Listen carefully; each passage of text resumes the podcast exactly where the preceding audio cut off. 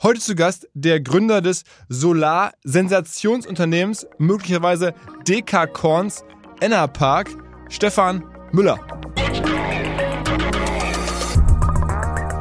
Wir fliegen ja gerne unterm Radar. Das ist wirklich unser, unser Credo auch, weil wir gemerkt haben, wir kommen alle aus großen börsennotierten Unternehmen und man merkt einfach, wie groß der Druck ist, einfach äh, den Börsenwert zu erhöhen. Und der Börsenwert, äh, den erhöht man auf zwei Seiten. Natürlich um Gewinn und Umsatz, aber andererseits auch um den Brand Value.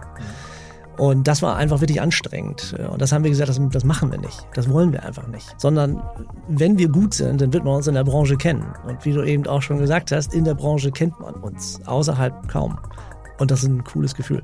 Der Grund, warum ein Land das so oder so macht, ist, ist ja der, dem Klima egal. Und wenn Indien Solar baut, um gegen die Armut zu kämpfen und eine Elektrifizierung voranzutreiben, super, perfekt. Wenn das der Grund ist, dann Vollgas. Und bei uns ist es ein anderer Grund und in anderen Ländern wieder ein anderer Grund.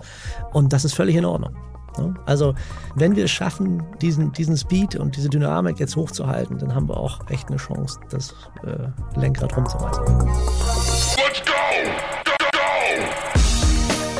Herzlich willkommen beim OMR Podcast mit Philipp Westermeier. Wer hier im Podcast extrem genau zugehört hat, der hat vielleicht schon mal von Ennerpark gehört. Und zwar haben wir doch im letzten August, wohlgemerkt schon, eine Liste aufgestellt, zusammen mit dem Pip Klöckner und dem Florian Adomeit, ähm, welches die 22 erfolgreichsten Firmen sind, die in diesem Jahrtausend in Deutschland gegründet wurden. Und da haben wir ein paar Namen genannt, die am Ende nicht auf der Liste drauf waren. Und ich habe den Namen Enerpark genannt, weil mir hier in Hamburg schon häufiger Enerpark begegnet ist als eine Firma, die gerade expandiert, der es ziemlich gut geht. Aber mir war nicht klar, was da genau los ist. Und vor allen Dingen sind die Gründer auch sehr, sehr zurückhaltend, treten eigentlich kaum öffentlich auf. Jetzt konnten wir den Stefan Müller überzeugen, mal von seiner Firma zu reden. Und siehe da, die Zahlen sind absolut gigantisch. Und die Zukunft ist wahrscheinlich für die extrem rosig, auch aufgrund der ganzen Energieentwicklung Entwicklung der letzten ähm, Jahre. Aber die haben schon lange davor den Grundstein gelegt, waren sozusagen eine der wenigen, die aus der ganzen ersten Solarenergiewelle rausgekommen sind und sind jetzt halt wahrscheinlich sogar ein Dekakorn. Die, den Gründer gehört die Firma, ist auch ein Bootstrap-Beispiel. Das Ganze ist ziemlich, ziemlich unglaublich. Für all diejenigen, die ansonsten eher in die Digitalwirtschaft gucken oder eher auf Wirtschaft allgemein, aber weniger den Solarbereich im Blick haben oder auch außer von Hamburg leben, das nicht so hier mitbekommen, was hier passiert. Das ist ein absolutes europäisches Star-Unternehmen, das da heranwächst und deswegen gar nicht so viel vorredet. Ich bin sehr dankbar, dass der Stefan zu uns gekommen ist, eine Ausnahme zu seiner Pressepolicy gemacht hat und indem sie direkt reinhört in die unglaubliche Enerpark-Geschichte. Auf geht's! Hi Stefan. Ja, hallo, vielen Dank. Also echt nett hier zu sein und wie gesagt, in der ersten Runde habe ich den Namen ja schon mal gehört. Die haben natürlich gesneakt äh, und haben dann einfach gesagt, mal sehen, was passiert. ja, aber ich meine, du bist ja generell, oder ihr seid ja alle außerhalb eurer Industrie sehr quiet. Man nimmt euch nicht so wahr. Ähm, du musst vielleicht erstmal sagen, Enerpark, was macht ihr eigentlich? Also Enerpark ist ein Unternehmen, was sich mit solaren Großkraftwerken beschäftigt. Also wir ähm, haben uns sehr stark fokussiert auf ein ganz bestimmtes Segment, was in der ganzen Welt momentan auch nachgefragt ist. Und das ist wirklich die Entwicklung, den Bau und den Betrieb von solaren Großkraftwerken.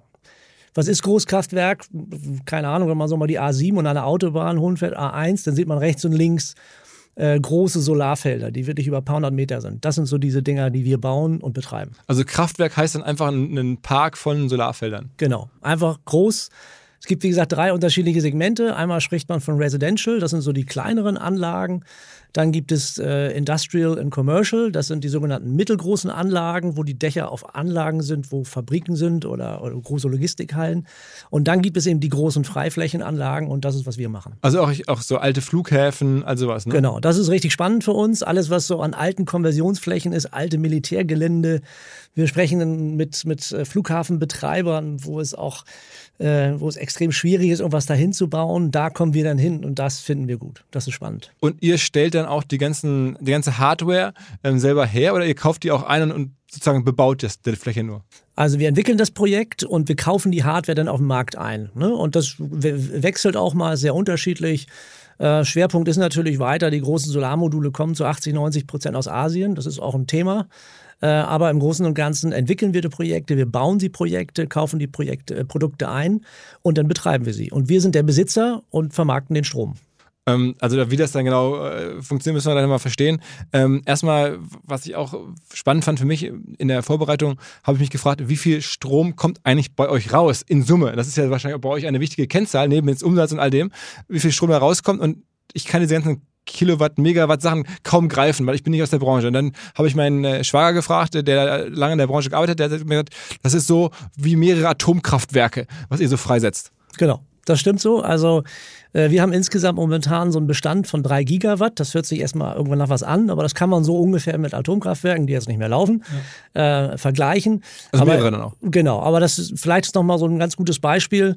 Ähm, wir können mit unserem Strom, den wir jährlich erzeugen, ungefähr eine Million Haushalte versorgen. Ja, oder wir haben gerade äh, im VDI mal ein bisschen rumgerechnet, gibt es eigentlich ein Problem, wenn jetzt nochmal eine Million Fahrzeuge dazukommen, die elektrobetrieben sind? Dann ist die Antwort, nee, das ist kein Problem. Das ist das alleine, was wir produzieren. Also wir können so viel Strom produzieren, dass eine Million Elektrofahrzeuge im Durchschnitt 20.000 Kilometer im Jahr einfach fahren können. Also zusammengefasst, ähm, Strom ist da und Strom ist auch verfügbar. Wir müssen nur dafür sorgen, dass äh, immer mehr Solaranlagen und Windanlagen gebaut werden. Das ist eigentlich das Thema. Ist denn bei euch, wie viel Prozent ist Solar und ist auch Wind relevant? Wir machen nur Solar. Also Wind macht ihr gar nicht? Nee, äh, wir haben von Anfang an gesagt, fokussieren, fokussieren, fokussieren. Und wir investieren ja auch mal hier und da in Startups und sagen denen auch immer, guck nicht nach links und guck nicht nach rechts, frag dich, wo, gut, wo du richtig gut bist. Und da, wo du richtig gut bist, da bleib und konzentriere dich darauf. Und das haben wir gemacht. Und mittlerweile, um da mal ein paar Eckdaten zu sagen, man kann das ja recherchieren, habt ihr ungefähr 500 Leute, was mir sehr wenig erscheint für den Output. Und auch, man kann auch nachlesen, ihr macht über eine Milliarde Umsatz mittlerweile mit 500 Leuten. Das ist ja schon echt der Wahnsinn. Ja, ich würde mal sagen, Umsatz pro Mitarbeiter ist nicht schlecht. ja. Kann man gut vergleichen vielleicht mit anderen Großkonzernen. Aber wir versuchen uns wirklich ganz, ganz stark zu fokussieren. Digitalisierung ist ein totales Megathema für uns. Ähm, und da kann man schon sehr, sehr viel machen. Also wir bauen unglaublich schnell, wir bauen unglaublich viel. Äh, und, äh, und kommen damit eben auch sehr gut voran und haben einfach auch, ja, ich würde sagen, ein cooles Team. Und wie bist du in die Branche reingekommen? Also fangen wir nochmal jetzt, jetzt, nachdem wir ungefähr verstanden haben, was jetzt aber aktuell steht.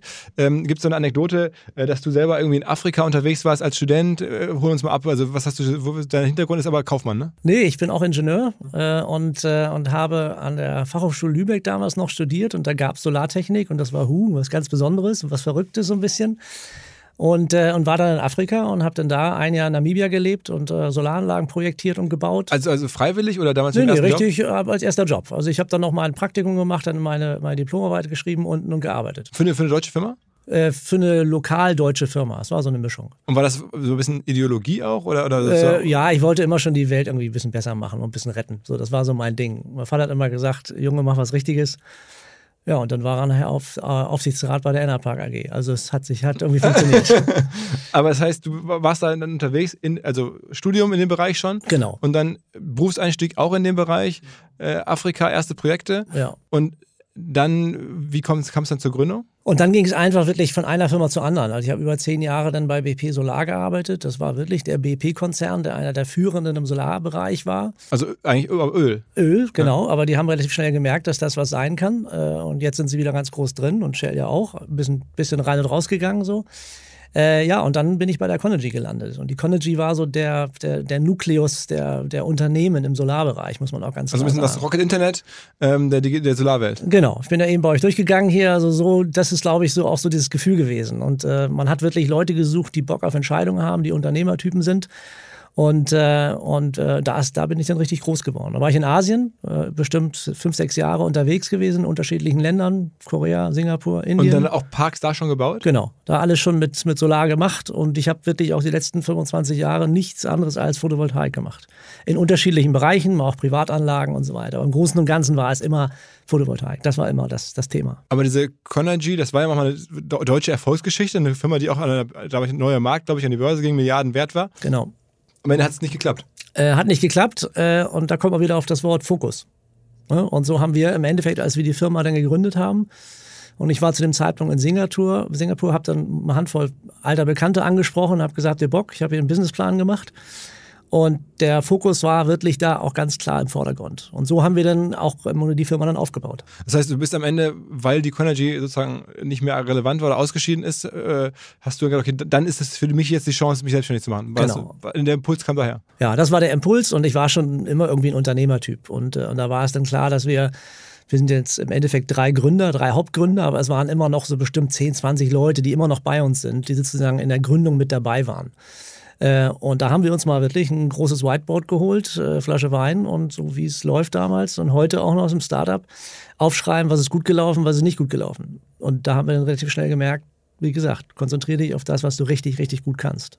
Und das war damals der Blick, Mensch, Solar müsste eigentlich funktionieren, lass uns da voll drauf fokussieren. Genau. Und wir haben natürlich, muss man auch sagen, davon profitiert, so traurig wie es klingt, dass die Conergy dann zerbrochen ist, äh, weil natürlich da richtig, richtig gute Leute waren und die waren auf einmal schlagartig in der Branche. Das heißt, wir konnten mal eben einen großen Hersteller in China anrufen, wo einer unserer ehemaligen Kollegen dann CEO war oder äh, wir konnten beim Wechselrichterhersteller anrufen, äh, wo dann eben der technische Leiter uns, uns gut kannte. Und, und, äh, und so konnten wir im Endeffekt überhaupt die ersten großen Projekte überhaupt so bauen. Aber ihr habt auch, ist zumindest für mich nicht erkennbar, jetzt Finanzierung oder so aufgenommen in der Form? Äh, nee, wir haben ganz am Anfang mit, einer, mit, mit einem Investor gearbeitet, aber wie das auch manchmal so ist, unser Start-up-Unternehmen, das haben wir nach einem halben Jahr dann festgestellt, dass der überhaupt nicht zu uns passte. Und dann haben wir, äh, ja, ich glaube auch den Mut gehabt, äh, unser eigenes Geld zu nehmen, beziehungsweise einer unserer Partner hatte was und wir haben uns das geliehen und haben die Aktien zurückgekauft und haben dann alles von null auf gestartet. Das heißt, und bis heute ist da, ist das, also gibt es da keine Investoren-Story? Nee, es sind nur wir drei, äh, Christoph, Frank und ich. Wir sind die Inhaber, wir sind die Gründer und äh, die Firma gehört uns. Das ist ja am Ende ein, wirklich ein Wahnsinn, was da jetzt auch an, an Wert kreiert wurde. Also wir haben gerade über den Umsatz gesprochen. Ich glaube, man, wenn man da nachguckt, das, ihr steuert es ja, glaube ich, so, dass es in manchen Jahren auch schon wirklich profitabel ist. In anderen Jahren äh, könnte man sehen, ist es dann weniger. Woran liegt das? Naja, wir, wir sind profitabel eigentlich die ganze Zeit gewesen. Äh, das lag höchstens daran, wenn man sich die Bilanz anschaut, dann ist es immer ein bisschen schwierig zu bewerten.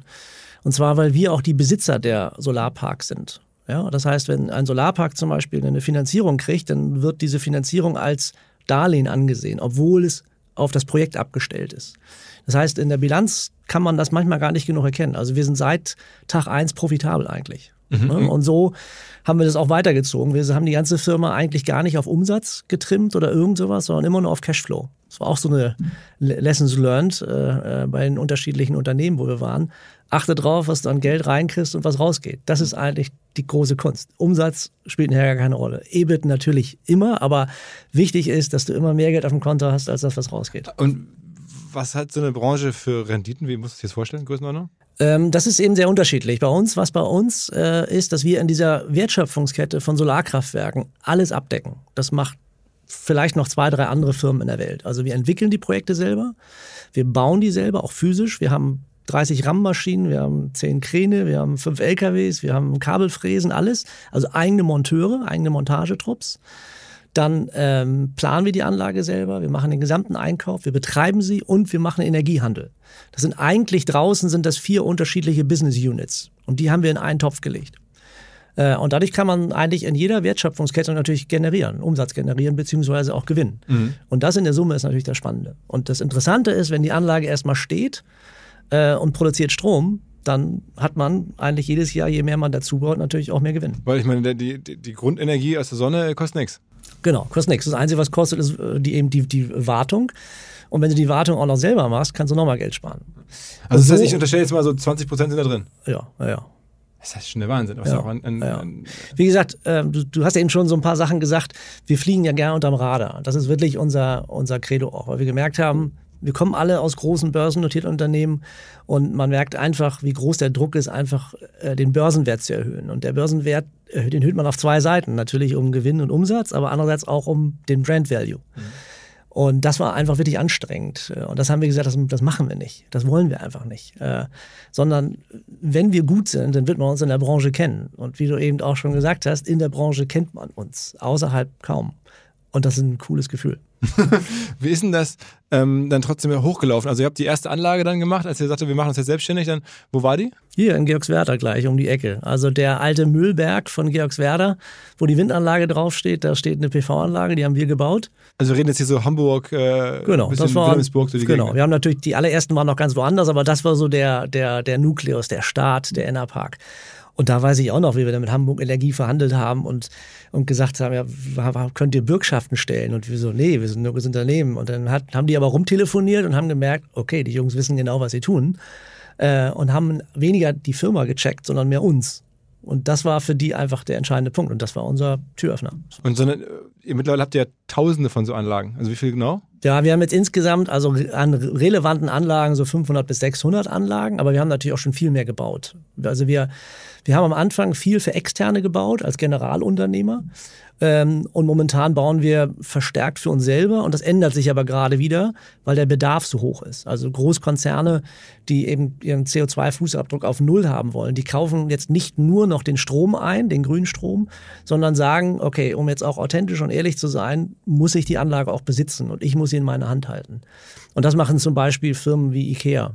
Ja, und das ist ein, mit denen machen wir weltweit überall, wo die ihren Markt haben, Großprojekte. Also die ziehen das Pferd von hinten auf. Die gucken sich an, was ist unser CO2-Fußabdruck in Frankreich und dann rechnen sie runter, wie viel das an Solaranlagen ist. Dann kommt es zu uns und wir entwickeln, bauen und betreiben die, als wenn es unsere wären, obwohl es aber eigentlich zu Ikea gehört. Und die allererste, diese, diese in Georgswerda, das war aber auch eine für euch dann? Nee, das war witzigerweise für Hamburg Energie. Und die wird immer noch von Hamburg Energie betrieben und das ist sozusagen der, deren Asset, wie man so schön sagt.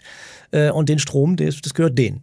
Aber das war dann sozusagen für euch erstmal der das Cash Genau, reinkam. genau. Und Da dann haben wir dann- angefangen, selber Flächen zu finden. Genau, da haben wir dann als Dienstleister wirklich gearbeitet, haben die ersten, das erste Geld auch verdient und haben gemerkt, hey, das ist äh, irgendwie auch für uns interessant und haben dann mit dem erst verdienten Geld sozusagen unsere ersten Anlagen auch gebaut. ne? Aber Und- alles überwiegend auch hier in Norddeutschland, ne? Ja, viel jetzt, äh, der Osten hat sich eigentlich sehr, sehr gut entwickelt. Sachsen, Sachsen-Anhalt, Thüringen, so die Ecke. Das lag natürlich auch daran, dass die Flächen da eher günstiger waren. Äh, man muss auch sagen, die, die, die Netze sind dort ausgebauter gewesen, also unglaublich viel investiert worden. Und was man auch sagen muss, in der Ecke ist natürlich, sind natürlich unglaublich viele Gewerbegebiete entstanden. Also blühende Landschaften, Stichwort, und was da alles war, was nicht so passiert ist. Ja. Ähm, und da sind wir dann rein. Und das andere, was spannend war, wir haben unglaublich viele alte Militärflughäfen übernommen, die wir dann gepachtet haben, teilweise auch gekauft haben. Was kostet das ein alter Militärflughafen? Ja, das, äh, den, den kriegt man nicht für sagen von Apple und ein Ei, weil da natürlich auch noch viel Kerosin und Bomben und was ich was rumliegen. Das Im- heißt, den müssen sie erstmal leer räumen. Ja. Und das ist, das kostet richtig Geld. Okay. Aber es ist im Endeffekt ein- eine Riesenfläche irgendwo im Osten, alter Flughafen. Äh, Und der kostet dann halt nicht 20 Euro Quadratmeter wie ein normales Gewerbegebiet, sondern eben noch zwei. So, und, aber die Fläche ist natürlich riesig. Und da haben wir dann riesige Solaranlagen drauf gebaut. Und den Strom, den man da ge generiert, den kann man dann auch bis hin nach Schweide nicht Ja, Holland und d- Spanien und so überall transportieren? Ja, das wird dann innerhalb Deutschlands gemacht. Es gibt so einen, einen sogenannten Bilanzkreis, sagt man, oder eine Verbindung zwischen äh, Deutschland, Österreich, Schweiz. Das ist ein Netz und es gibt auch einzelne Netze nach Polen rüber, nach Dänemark und nach, nach Frankreich. Aber das Interessante war, war natürlich, dass diese Gewerbegebiete oder auch die alten Militärgelände in der Regel auch super einen Netzanschluss hatten, weil die natürlich auch viel Energie brauchten. Das heißt, wir sind, wir mussten erstmal Kampfmittel räumen, das war das Größte, und dann haben wir gesehen, da ist so ein Kabel und dann sind wir los und haben angefangen zu bauen. Und das sind unsere Anlagen, die betreiben wir. Da haben wir eigene Leute, die auch äh, die Wartung machen. Das wird alles von Hamburg aus fernüberwacht. Äh, wir haben eine eigene Software entwickelt für uns, wo wir, wo wir schauen können, wo was ist. Wir fliegen mit eigenen Drohnen darüber und können erkennen, ob ein Modul nicht funktioniert. Das geht in unser Wartungssystem rein. Das ist dann elektronisch übertragen zum Servicemann, der vor Ort ist. Der kriegt einen Ping und sagt, hier, fahr mal nach Neuhardenberg, äh, Wechselrichter blinkt. Und dann fährt er los. Also warum, alles elektronisch. Warum machen das nicht mehr? Also wenn man das jetzt so hört, auch die, die Genese, dann würde man sagen, ist jetzt nicht Google, wo jemand irgendwie eine Suchmaschine erfunden hat und dann sofort zwangsläufig ein Monopol hatte, weil das die beste Suche war, und, sondern es ist, nach meinem Gefühl hätte es doch viel mehr von diesen Firmen geben müssen eigentlich. Es gibt zwei Punkte, die so ein bisschen dagegen sprechen, dass das, äh, dass das jeder machen kann. Äh, Punkt eins, eine unglaubliche Dynamik ist in diesem Markt. Äh, Großkonzerne sind sehr, sehr, also wie Energieversorger, sind sehr gut, wenn es um langfristige Projektentwicklung geht. Das kennen die aus den Kohlekraftwerken und Kernkraftwerken wie immer. Das heißt, die gehen sehr stark in Offshore-Windenergie rein. Das sind langfristige Pla Planungen. Da muss man auch sehr viel Geld am Anfang investieren. Äh, Und das haben wir nicht. Also haben wir uns für Solar entschieden, weil das sehr kurze Entwicklungszeiten ist und man muss sehr schnell sein. Also in diesem Markt Solarkraftwerke sind die großen Energieversorger fast gar nicht vertreten. Ja. Ähm, ja, und das ist eigentlich so mit, äh, mit der Hauptpunkt. Und, äh, und das ist auch, glaube ich, so unsere Stärke, die wir, die wir haben. Aber das hätten auch andere auch noch machen können, rein theoretisch. Ja, haben, es haben auch einige gemacht, aber vielleicht nicht so groß. Und vielleicht haben sie auch nicht so dieses unternehmerische Gen äh, gehabt, wie wir es haben und auch den Mut. Ähm, wir, das ist, eine, ist unsere Firma, ist auch unser Geld und wir haben wirklich immer überlegt, wo machen wir es, wo machen wir es nicht. Und haben einfach aus unserer Erfahrung heraus auch entschieden. Und äh, wir haben auch in Ländern, äh, waren wir aktiv, wo man vielleicht wo andere vielleicht gar nicht reingehen können, wo man aber weiß, dass man da ganz gut Geld gehen kann. Also, also wir haben in Jordanien viele äh, Solarkraftwerke gebaut, in Kasachstan ein riesiges von 100 Megawatt. Das ist einer der größten in ganz Asien. Das Ach, wirklich? Ist, das ist, was wir so gemacht haben. Aber die auch wieder dann als Dienstleister für andere oder auch genau, für Genau, Das ist also dann als Dienstleister, wo wir dann unser Geld verdienen und dann kann man sehr gut Geld verdienen und das stecken wir wieder in unsere eigenen Parks rein. Und so ist das immer hin und her gegangen. Und das andere, äh, was eben auch nicht ganz äh, untrivial ist, ist eben, wenn man diese Anlagen auf seiner Bilanz hat, jetzt ein bisschen finanztechnisch, dann werden die als, als, als Assets gesehen. Und das ist, was so ein Energieversorger nicht unbedingt gerne hat. Ja? Äh, und auch andere Unternehmen. Weil du abschreiben musst. Genau, genau. Das ist ein richtiger Aufwand auch. Wir sind, wir sind eine AG, das hat sich aber so im Endeffekt so entwickelt. Wir haben keine frei handelbaren Aktien, also die liegen bei uns. Äh, und, äh, und dadurch haben wir auch mehr Veröffentlichungspflichten, was aber so per se nicht schlimm ist, sondern man wird dann auch ernster genommen bei den Banken. Ne? Und das macht, das macht auch Spaß und das tut auch gut. Okay. Ähm, aber das heißt, auch viele von dem, was ihr entwickelt habt, offensichtlich ist ja auch von den Banken dann finanziert worden. Also ich meine, das ist ja wie beim Immobiliengeschäft auch. Richtig. Also im Endeffekt ist, wenn wir so Projektentwickler suchen, dann äh, suchen wir Quereinsteiger, die aus dem Immobilienbereich kommen. Die, die machen nichts anderes. Also die suchen sich ein Stück Land, dann gehen sie vielleicht zu einem Architekten und sagen, kann ich da was bauen? Der hat eine Idee. Äh, äh, und dann wird gebaut und dann geht man zu einer Bank und fragt nach einer Projektfinanzierung. Und das ist, was ich vorhin sagte, wenn du unsere Bilanz siehst, dann muss man wissen, wie unser Geschäftsmodell ist. Und, und dann kann man auch bewerten, wie erfolgreich die Enerpark eigentlich ist. Und deine beiden Partner, die hast du auch schon sozusagen aus der, aus der ersten Firma, aus dem Studium oder wo kommt? Wo genau, kommt? den Christoph, den kenne ich seit, äh, seit meinem, meinem ersten Job. Da war er äh, Student bei mir, dann war er zwischendurch mal mein Chef, dann war ich mal wieder sein Chef.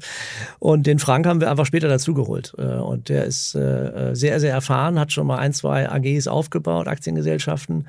Und den haben wir durch Zufall mal kennengelernt. Und da haben wir irgendwann uns in die Augen geguckt und gesagt, wir sind sehr unterschiedliche Typen und das sage ich auch mal, wenn ich mit jungen Unternehmen rede, das ist auch gut so. Wenn du mit drei Kumpels eine Firma aufmachst, dann hast du dreimal die gleiche Meinung. Das ist nicht gut.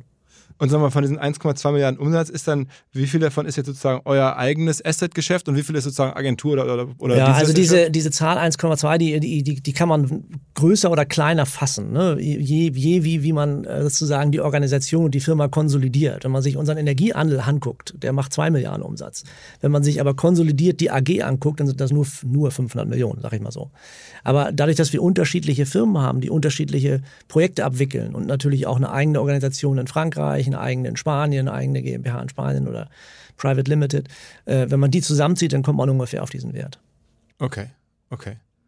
Also ist das schon also ein Wahnsinn, dass das sowas möglich war und dass es dann auch irgendwie ähm, durchgehalten wurde, weil es war ja auch, glaube ich, am Anfang ein bisschen ähm, sozusagen regulatorisch anders, als es heute ist. Also man hat da ja so verschiedene so regulatorische Wellen erlebt. Beschreibt mal ein bisschen, wie das so war. Naja, äh, zu Beginn und als ich auch meine erste Solaranlage überhaupt mal gebaut habe, äh, da habe ich noch eine Einspeisevergütung von 2 D-Mark bekommen pro Kilowattstunde, also 1 Euro. Absoluter Wahnsinn. Da hätte ich auch nie gedacht, dass wir da hinkommen, also in der Branche, wo wir jetzt sind. Irgendwann gab es eine Einspeisevergütung, die ist dann immer weiter runtergegangen, jedes Quartal. Und also Einspeisevergütung heißt? Diese Kilowattstunde, die ich erzeuge, die wird gezählt und dafür kriege ich Geld. Und das Geld bekommst du sozusagen von allen äh, Stromzahlern? Ja, das wird über die Bundesnetzagentur in so, einem, in, in, in so einem Topf dann sozusagen eingesammelt. Das ist der, der Erneuerbare Energiegesetztopf, so nenne ich den immer.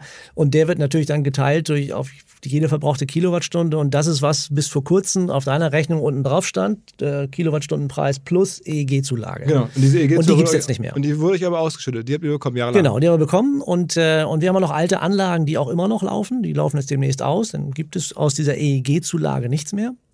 Das wurde gemacht, um euch sozusagen Incentives zu geben, dass ihr sowas überhaupt baut. Ja, äh, die ganze Branche, man, man spricht immer von Stromgestehungskosten. Also wie teuer ist eine Kilowattstunde, die ich mit einer Solaranlage erzeugen kann.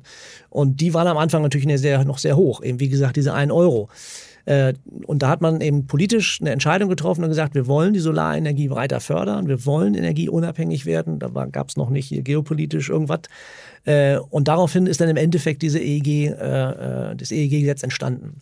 Das ist immer weiter runtergegangen und mittlerweile ist es so, dass wir es eigentlich gar nicht mehr nutzen. Auch Privatleute, wenn die ihre Solaranlage aufs Dach bauen, machen sich mehr Gedanken um den eigenen Stromversorgung, um die eigene Stromversorgung. Das heißt, keiner will eigentlich mehr einspeisen, sondern nur selbst verbrauchen, weil das Delta zwischen den Kosten, die ich beim Energieversorger habe und die, die ich selber produziere, natürlich unglaublich groß ist. Das heißt, das Ziel ist es heute eigentlich, wenn man eine Privatanlage baut, ähm, die Anlage so zu bauen, dass sie zu einem passt. Früher war das ein reines Investmentmodell. Was heißt so die Endpals dieser Welt, die nerven euch eher, weil sie sozusagen ähm, euch Kunden oder, oder Ressourcen äh, sozusagen anderweitig beschaffen, die ihr sonst liefern würdet? Nee, das ist, äh, das, wir, wir kennen uns ja gut, wir teilen uns auch, wir tauschen uns immer wieder aus. Das ist wirklich ein komplett anderes Marktsegment. Da sind so, die Installateure sind anders, die, die Produkte sind anders, ja, der, der, der Vermarktungsweg ist ein völlig anderer. Bei uns ist es wirklich so, wir sprechen eigentlich mittlerweile nur noch mit Energieabnehmern. Also wir sprechen mit Futterhaus, mit VW, mit, äh, mit, mit auch mit RWE. Deutsche Bahn habe ich gelesen. Deutsche Bahn zum Beispiel. Also, und da reden wir nur noch, wie teuer ist die Megawattstunde oder Kilowattstunde. Also B2B-Handel am Ende. Genau. Und, äh, und da geht es gar nicht mehr darum, äh, dass die auch wissen wollen, wo die Anlage steht, weil das virtuell alles ist. Es gibt einen Zähler auf der Anlage und einen Zähler bei Futterhaus, sag ich jetzt mal so. Äh, und am Ende gibt es einen Bilanzkreis und die werden aufeinander abgerechnet und dann passt das. Und, äh, und äh, wie gesagt, die, die, die Einspeisevergütung, die nutzt eigentlich fast keiner mehr. Also früher, als ich klein war, da gab es einen Begriff, den, den Kohlepfennig.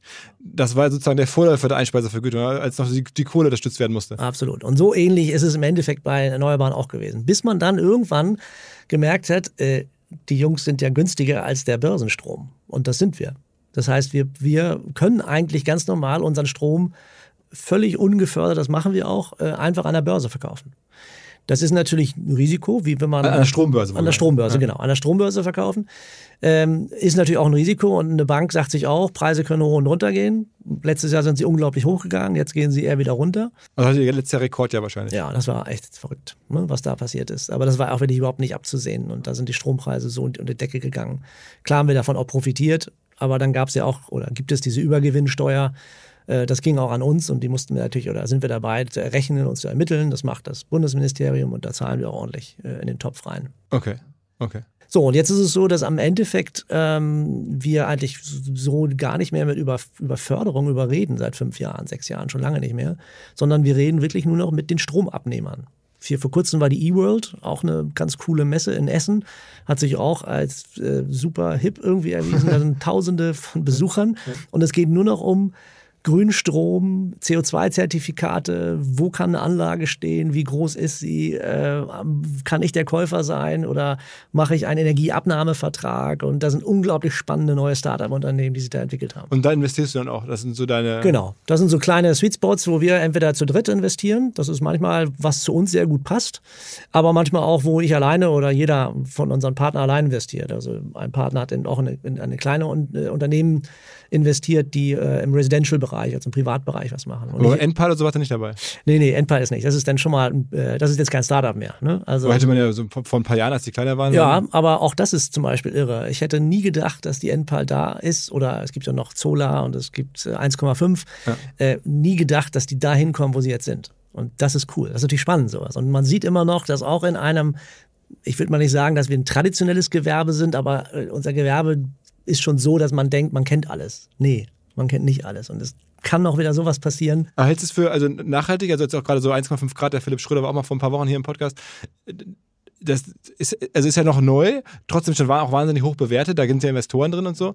Ist das, also würdest du sagen, das passt alles so? Ja, ja, das passt schon. Jeder hat ja also von den drei, die ich genannt habe, ein unterschiedliches Konzept. Der eine macht Miet, der 1,5 investiert ja in Installationsunternehmen, was eigentlich aus meiner Sicht clever ist, weil das ist eigentlich der Bottleneck. Ähm, also die haben alle ganz coole Ideen. Und dann gibt es auch Firmen, die sich äh, um Energiemanagement mit, mit, mit, mit Batteriespeicher kümmern. Ja? Oder wir haben jetzt gerade eine kleine Firma äh, Next, die sitzt auch hier in Hamburg bei Seevetal, die für uns äh, kleine Speicher baut aus Second-Life-Batterien, ne? also aus der Automobilindustrie. Super spannend. Das sind aber so, Zukunftsprojekte. Genau, aber die sind jetzt real. Also die, wir haben jetzt bei denen eine Order von, von einer Million rausgegeben. Also das geht richtig zur Sache für die. Und das macht auch irre Spaß.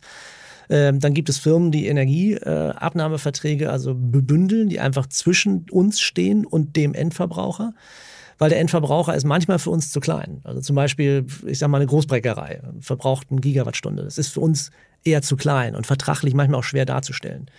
Und diese Firma Eco2Grow, die bündelt diese Verträge und kommt dann zu uns und sagt, ich habe hier einen Vertrag für 10 Gigawattstunden. Und das ist wieder cool für uns. Und so entwickelt sich wieder was ganz Neues eigentlich in diesem Markt. Und da entwickeln sich so viele neue Firmen. Das ist spannend. Und in welchen Ländern seid ihr jetzt selber aktiv? Also, du hast ja schon erzählt, Jordanien und Kasachstan, da seid ihr sozusagen als, als, als ja. Service-Dienstleister gewesen. Aber wo seid ihr mit eigenen Anlagen? Also, wir haben eigene Anlagen. Australien, Indien, ganz Europa und Amerika hatten wir noch. Und mhm. Amerika wurde dann netterweise zu groß und äh, wir haben dann aber auch äh, einen sehr guten Käufer gefunden und das war die Lego-Familie und die Verhandlungen haben wir im Legoland gefüllt. Ja, wirklich? Ja, und haben die Firma komplett verkauft, weil die einfach echt zu groß geworden ist. Und einen amerikanischen Vertriebsmann kann man nicht was vom Mittelstand erklären. Das will er nicht hören und versteht es auch nicht. Und da muss, haben wir dann auch selber gesagt, komm, Europa ist so groß, dass es eigentlich dann auch okay ist, das zu verkaufen. Das haben wir auch gemacht. Okay, aber das heißt, es war schon auch eine Firma mit ein paar hundert Millionen Umsatz? Ja, ja, die waren schon richtig groß. Und, äh, und die wurden dann wirklich einfach zu groß. Wir haben es nicht mehr geschafft. Und das war zu groß heißt die Finanzierungsvolumen da wurden Ja, und auch Management Attention, sagt man ja immer. Ne? Also ich war gefühlt einmal im Monat drüben für eine Woche und das war einfach viel zu viel. Und hier in Europa prumpt das Geschäft ohne Ende. Und wir gehen jetzt sogar noch weiter runter und, und, und versuchen aus Ländern äh, auch rauszugehen und, und in die Länder, wo wir jetzt sehr stark sind, noch stärker zu werden. Aber Australien macht ja äh, macht Australien war historisch. Einer der Mitbegründer äh, hat eine australische Frau kennengelernt und hat gesagt, er will nach Australien. Und dann haben wir gesagt, gut, dann gründen wir Enerpark Australien. Aha. Und, äh, und das war auch einer, der unten schon mal Geschäft gemacht hat und, und wir, wir kannten da auch sehr viele Leute. Und dann haben wir das, die Firma da unten einfach gegründet. Und Indien ist sowas ähnliches. Ich habe vier Jahre in Indien gelebt und das war für mich irgendwie auch klar, dass wir da wieder hin müssen. Und das läuft auch so momentan als ganz klarer äh, Kernpunkt für uns. Also Deutschland, Frankreich, Spanien, Holland, Indien, das sind so die Kernländer, an denen wir aktiv und, sind. Und Indien klingt jetzt ja in der Reihenfolge schon ein bisschen exotisch. Also ist exotisch, aber äh, ich sage jetzt mal etwas, etwas lapidar, die, die Inder wollen vielleicht nicht unbedingt die Welt retten, aber die brauchen Strom. Und wenn Solar die günstigste Form der Stromerzeugung ist und auch die schnellste zu installieren, ist es natürlich für, für den Staat viel einfacher, äh, ein Dorf zu elektrifizieren, indem sie sagen, hier Firma X, bauen uns mal eine riesen Solaranlage und dann ist gut. Und das funktioniert natürlich auch viel schneller, als wenn man irgendwelche Kabel durch, durch, durch die Wüste legt oder irgendwelche Großkraftwerke bauen will. Okay. Und, äh, und das ist eigentlich so der ganz, ganz große Markt momentan, was da passiert. Aber das heißt, ihr baut dann auch wirklich selber Anlagen in Indien auf? Ja, ja, alles. Wir haben ein eigenes Team auch. Wir sind da so 60, 70 Leute seit über zehn Jahren dort. Und, äh, ja. Aber sagen wir, was am Marktvolumen Indien für euch aktuell sind, das dann noch ein paar hundert Millionen Umsatz? Ja, ja, ja, auch wieder. Also das sind jetzt so ungefähr, wir machen mit letztes Jahr 50 Millionen gemacht in Indien und Tendenz dieses Jahr wahrscheinlich 100. Also äh, unglaubliche Geschwindigkeit auch im Bereich Solar. Weil man auch so schnell bauen kann. Das ist eben der Vorteil. Ne? Also wir können eine große Solaranlage, diese, die, die man so an der Autobahn sieht, wenn wir wollen, bauen wir die in einer Woche. Und das ist ein Volumen äh, von 10, 20 Millionen. Aber die ganzen Komponenten, die kommen aus Asien. Ist da irgendwie ein Risiko, dass, dass, dass man irgendwann die ganze Zeug, das man da hinbauen möchte, nicht mehr bekommt? Ja, das ist auch passiert und, äh, und da haben ja auch alle drunter gelitten, auch die NPALs. Ähm, das fängt, das war durch, durch Corona war es natürlich, dass die Lieferketten gestört waren, dann auch die Situation jetzt mit der, mit der geopolitischen Situation, mit dem Krieg in der Ukraine. Äh, und wir hoffen natürlich inständig, äh, dass die Welt ruhig bleibt. Weil alles, was äh, einen Einfluss auf äh, die Infrastruktur hat oder auf Logistik, hat auch einen Einfluss auf uns. Muss man mhm. ganz klar sagen. Und das, das, das chinesische Firmen auch sagen, oder der Staat am Ende sagt, hör zu, äh, ist ja schön, was die Europäer da sich alles vorstellen, wir liefern das Zeug nicht mehr. Ja gut, äh, dann würden sie ja auch ins eigene Fleisch schneiden. Das tun sie natürlich nicht. Ne? Weil sie das auch gerne verkaufen genau, wollen. Genau, weil die haben so, so große Mengen, dass sie die Endabnehmer brauchen. Und deshalb ist das auch gut. Aber es gibt momentan sehr starkes Bestreben, so die, die Solarenergie wieder zurückzuholen nach Deutschland. Und da ist Herr Habeck gerade voll dabei. Es sind sehr, sehr viele Gespräche am Laufen. Und, äh, und das, das wird, richtig. Das finde ich gut. Ja, das wird auch passieren. Ich glaube, das wird auch, wird auch passieren. Ähm, ich denke mal, dass diese, diese Lokalität schon wichtig ist. Die hat was mit Verfügbarkeit zu tun, mit Marktsicherheit, hat auch was mit CO2-Fußabdruck zu tun.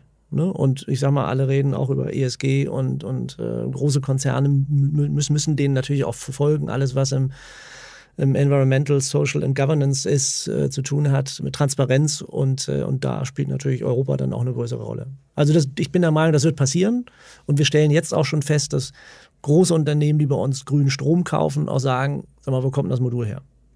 Ne, und sind bereit, mehr zu zahlen. Aber wenn so Gespräche oder so Überlegungen bei Habeck oder in Co. stattfinden, dann seid ihr auch schon mal jemand, der angerufen wird? Wir sind äh, auf der Abnehmerseite dann. Ne? Also ähm, äh, es werden dann sicherlich mit anderen Leuten, mit großen Investoren Gespräche geführt, aber die sprechen wiederum mit uns und sagen, man könnte uns mal den Markt erklären.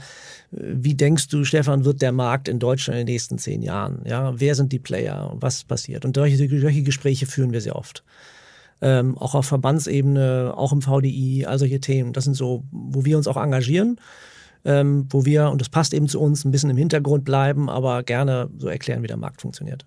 Und wie viele Firmen auf der Welt gibt es, die äh, von der Größe her oder vom, in dem, innerhalb dieses Modells ähnlich sind? Äh, lass es vielleicht eine Handvoll sein, vielleicht ein bisschen mehr. Und sind dann vor, äh, vor allem in den USA dann? Ja, nee, noch nicht mal. Also es gibt, gibt auch äh, Konzerne wie zum Beispiel BayWa, ist auch, die haben, haben eine eigene Abteilung, die BayWa Re. Also BayWa B-A-Y-W-A. die ja. eigentlich aus dem Agrarbereich kommen, ja. aber die sind seit über 10, 15 Jahren auch im Solarbereich, auch im Wind tätig.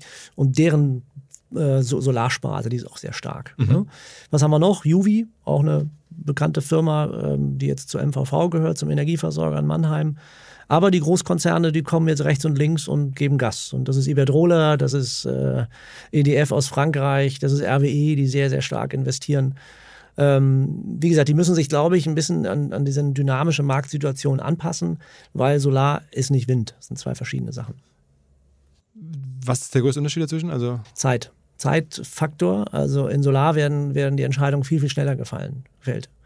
Ähm, das heißt, Entwicklungszeiten zum Beispiel bei Offshore-Wind, bei Anlagen, die auf dem Wasser sind, locker drei, vier, fünf, sechs Jahre. Unsere Windräder? Genau. Also bei Onshore-Wind würde ich mal sagen zwei bis drei Jahre. Und bei uns kann das eben in einem Jahr alles passieren. Aber, aber am Ende kriegt man sozusagen aus einer Fläche Land, aus einem Kilometer dasselbe an Energie raus? Äh, ja, aber du, du, kannst natürlich nicht überall deine Windanlage aufbauen. Ne? Und wir können auch nicht überall unsere Solaranlage aufbauen. Also äh, auch, auch zum Beispiel auf Agrarland äh, da gibt es eine Qualifizierung untereinander. Das heißt, hochwertiges Agrarland, da dürfen wir gar nicht rauf.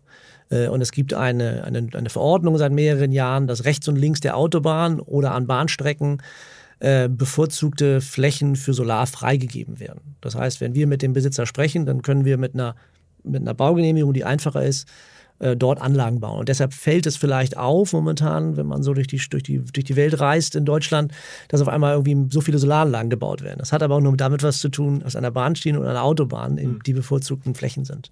Aber es gibt noch viele Konversionsflächen, wie gesagt, wir haben mit der Bahn, du hast es eben gerade gesagt, auch ein ganz spezielles Projekt gemacht, wo wir in deren eigenes Netz einspeisen.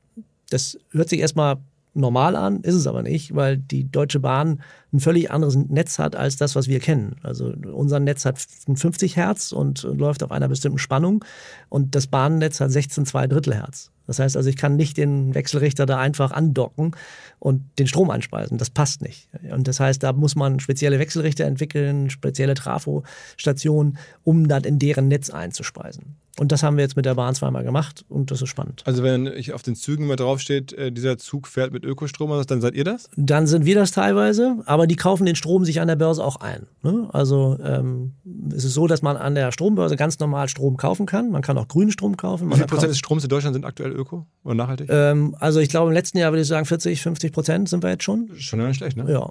Das heißt also, die 80 Prozent, die wir irgendwie erreichen wollen bis 2030, das werden wir auch schaffen. Da mache ich mir gar keine Sorgen. Egal, wie viele Wärmepumpen jetzt noch gebaut werden oder wie viele Elektrofahrzeuge noch kommen. Also ich bin da total optimistisch, dass, dass wir das hinkriegen in Deutschland. Okay. Ähm, und also, sag mal, privatwirtschaftliche, also, also aus dem Startup erwachsene Firmen wie jetzt bei euch, gibt es dann aber keine mehr. Das sind alles eher so aus Konzernen kommende Firmen, die euch da jetzt im Werk begegnen. Ach ja, ich meine, Enpal ist ja auch so entstanden als kleines Unternehmen, muss man auch sagen. Und, und 1,5 und Solar, das war auch eine one Aber die sind ja noch nicht auf eurem Niveau. Nö, das nicht, aber die werden da hinkommen. Das glaube ich schon, dass sie das schaffen. Ne? Und äh, also, ich denke mal, dass es immer noch Firmen gibt, ähm, die, die sogenannte Unicorns werden, die im erneuerbaren Energiebereich sind. Das wird immer noch passieren. Ja? Und, äh, aber aus eurer Generation gibt es dann wirklich nur euch? Aktuell würde ich sagen, ja. Das ist ein Wahnsinn, weil es wurde ja so viel gemacht und ich meine, das die Conergy damals, als sie, als sie dann kaputt gegangen ist, ist viel daraus entstanden, aber hat auch nichts, nicht viel auf der Größe dann offensichtlich. Nee, nee, das stimmt schon. Aber es, wie gesagt, am richtigen Ort, am richtigen Platz zu sein, mit den richtigen Leuten, mit bisschen Glück. Und wir haben die Firma ja während der Finanzkrise 2009 gegründet, 2009. Da hätte man auch sagen können, oh Gott, das ist irgendwie eigentlich verrückt. Aber im Nachhinein muss man sagen, war super, weil wir konnten dann äh, auf einmal mit dem Unternehmer, der uns Bürotische äh, geliefert hat, natürlich verhandeln und sagen, hier, können wir erst in einem Jahr zahlen. Ne, der war froh, dass er überhaupt einen Deal hatte. Äh, und das war natürlich jetzt in der Hochzeit vor einigen Jahren unmöglich. Da hast du einen Tisch gekriegt nur mit Vorkasse, so einfach gesagt.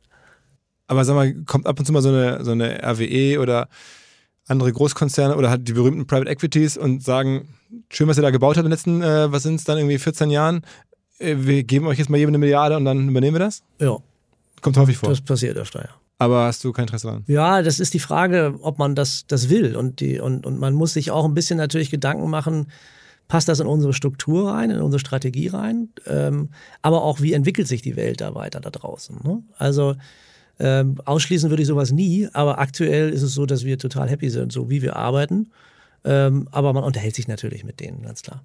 Ne? Also Angebote sind da und ich meine, der Wert der Firma, ich kann das nur ermessen, also bei, einem, bei einem Milliarden Umsatz plus die ganzen Anlagen, ähm, sind es dann Faktor 10 wert oder sowas? Ja, würde ich sagen.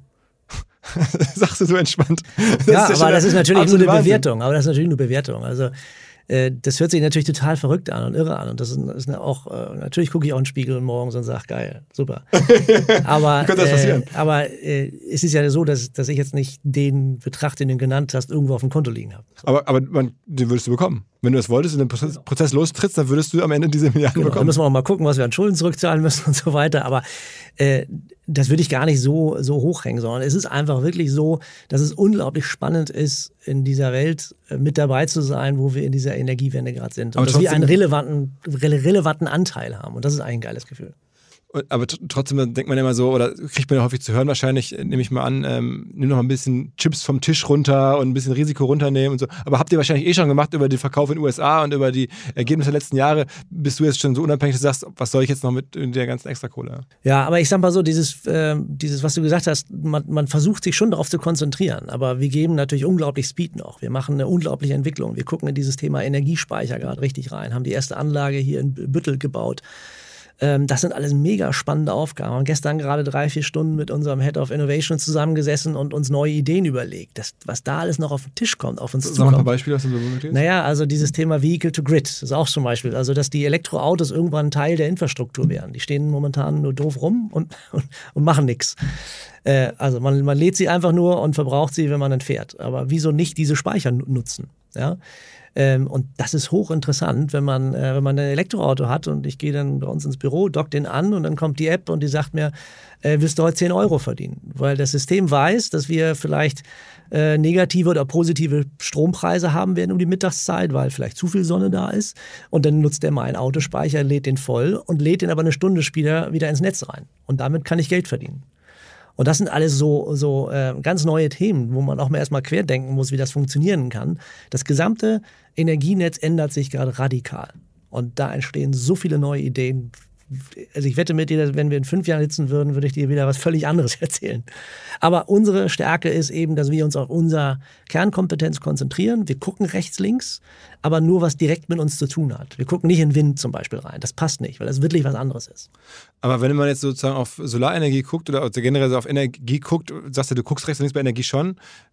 Und ich habe jetzt Gott sei Dank euch schon seit ein paar Monaten irgendwie im Blick, äh, seit diesem berühmten Podcast damals. Ähm, äh, wir haben jetzt äh, 1,5 Grad hier gehabt, wir haben äh, Enpal äh, hier gehabt, äh, Solar noch nicht, aber habe ich zumindest äh, schon mal von gehört. Ähm, Gibt es noch andere Firmen, so, wo du sagst, die musst du mal sehen? Also vor kurzem zum Beispiel Marvel Fusion.